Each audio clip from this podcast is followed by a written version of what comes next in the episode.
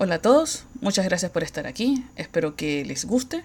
Hoy estaremos hablando del SCP-003 Biological Motherboard, la tarjeta biológica madre. Este SCP es clase Euclid. El SCP-003 consta de dos componentes relacionados de origen independiente, denominados SCP-003-1 y SCP-003-2 el SCP-003-1 parece estar compuesto de quitina, pelo y uñas de biología desconocida, dispuestas en una configuración similar a la de una placa madre de computadora. Las pruebas revelan que el SCP-003-1 es anterior a las primeras placas de circuito conocidas por miles de años. El SCP-003-1 se considera consciente, pero no activamente peligroso, excepto si se cumple determinadas condiciones. El SCP-003-1 fue encontrado en una tabla de piedra, SCP-003-2, en la cual reside actualmente. Las runas de SCP-003-2 no forman parte de ningún lenguaje conocido y emite patrones de luz pálidos y parpadeantes. SCP-003-2 contiene una fuente de energía interna de naturaleza anómala que parece haber estado perdiendo energía durante varios siglos antes de su descubrimiento. Se considera probable que SCP-003-2 fue creado con el propósito de contener al SCP-003-1. Los datos parcialmente recuperados e interpretados de SCP-003-2 pueden referirse a un evento de reestructuración de clase LK pasado y o futuro potencial causado por el SCP-003-1. SCP-003 fue localizado por el equipo de visión remota SRV-04 Beta. Parece posible que SRV-04 Beta haya sido contactado deliberadamente por SCP-003-2. Otras organizaciones también han sido alertadas de la existencia de SCP-003, posiblemente por medios similares. A pesar de esta actividad, SCP-003-2 no parece ser consciente, basado en una falta de reacción al análisis y a los procedimientos de M03 Gloria. Cuando SCP-003 cae por debajo de 35 grados Celsius, ambos componentes reaccionan.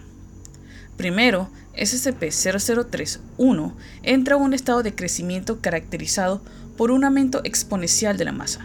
Este estado de crecimiento consta de dos etapas.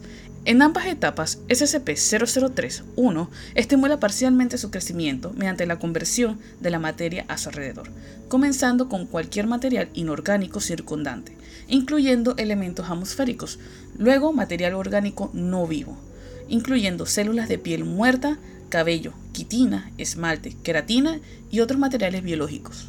La primera etapa siempre es la misma, SCP-003-1 primero aumentará su masa, luego tomará una forma similar a la de una estrella quebradiza de 15 metros de diámetro, incluyendo lo que parece ser un procesador central de 3 metros de diámetro, formará órganos sensoriales que parecen escanear su entorno circundante y convertirá parcialmente el área a su alrededor en una sustancia anómala no identificada.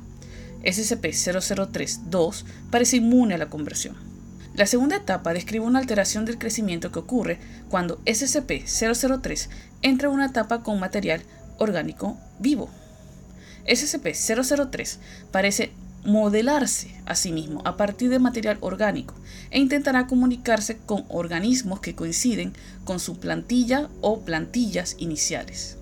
Mientras que el crecimiento en la primera etapa es constante, en la segunda etapa la tasa de crecimiento de SCP-003-1 disminuye en un 20-90%, mientras SCP-003-1 permanezca en contacto con materia orgánica viva. El porcentaje está determinado por la complejidad del organismo u organismos en contacto con SCP-003-1 SCP-0031 parece dedicar una gran cantidad de poder de procesamiento al análisis de materia orgánica viva. Durante cada una de las etapas de crecimiento de SCP-0031, SCP-003-2 libera ráfagas de radiación que inhiben temporalmente el crecimiento de SCP-003-1 o invierten este crecimiento cuando la temperatura de SCP-003-1 supera a los 100 grados Celsius se han reproducido o registrado emisiones de radiación similares por otros medios anómalos.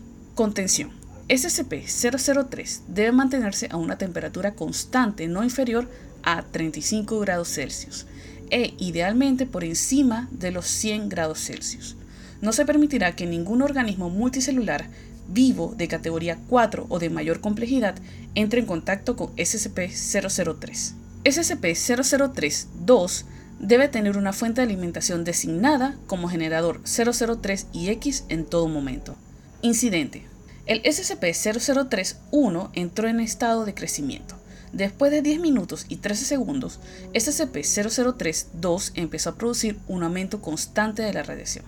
El crecimiento de SCP-003-1 se detuvo durante 36 segundos y luego se reanudó a su ritmo anterior. Al cuadriplicar su masa, SCP-003-1 formó una envoltura exterior y un cuerpo homogéneo. Después de que apareciera para explorar su ambiente y parcialmente convertir su ambiente, SCP-003-1 rompió la contención, entrando en la galería de observación donde nueve miembros de MO3 Gloria estaban presentes. En contacto físico con los miembros del equipo, SCP-003-1 los envolvió en los apéndices rápidamente crecidos y detuvo el crecimiento por 15 minutos. SCP-003-1 entonces reanudó el crecimiento y reorganizó las partes componentes del centro de su forma a la forma de un humanoide femenino de 3 metros de altura, con tentáculos periféricos que se desplazaban para extrudirse principalmente del recién formado cabello y columna vertebral de SCP-003-1. SCP-003-1 entonces emitió vocalizaciones rudimentarias en un aparente intento inicial de comunicarse con los investigadores. Un individuo desconocido se acercó al área de contención comprometida en compañía de un escuadrón completo de agentes.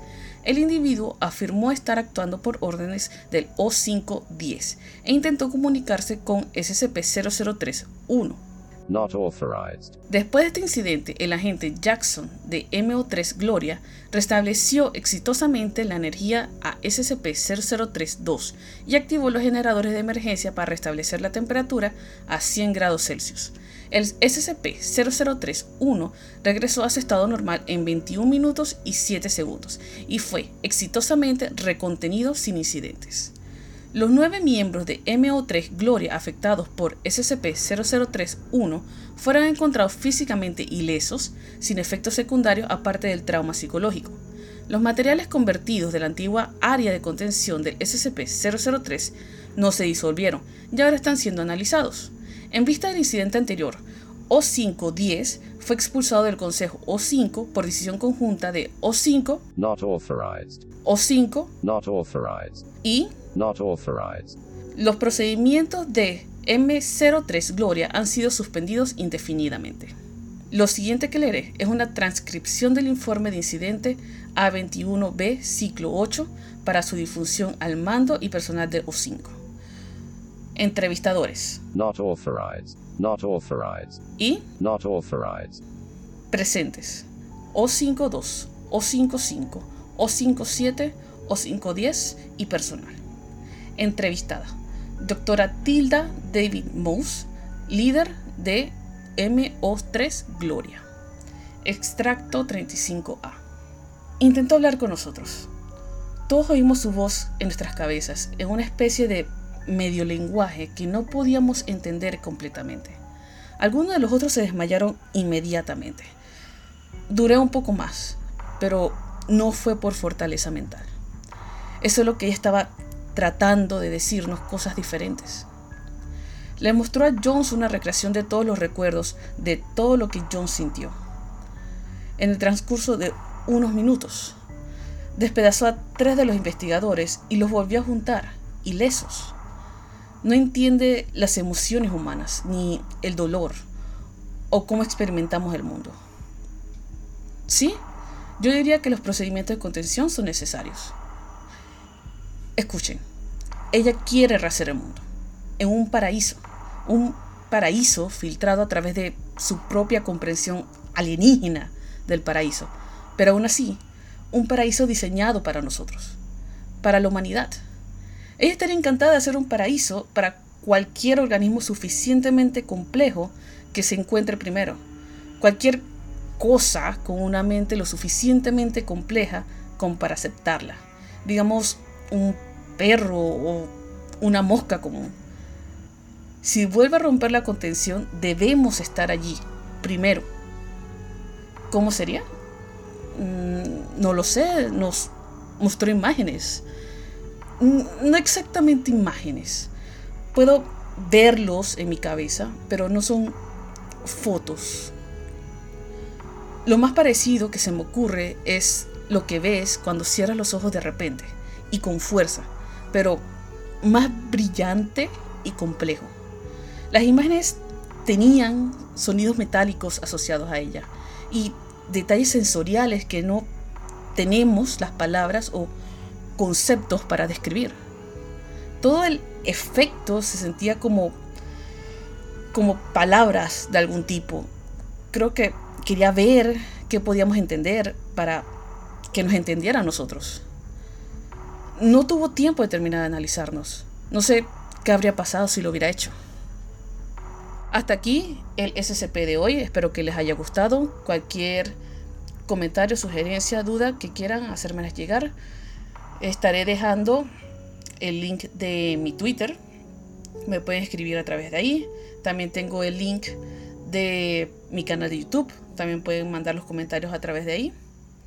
Y bueno, eso sería todo. Hasta el miércoles. Muchas gracias y hasta luego.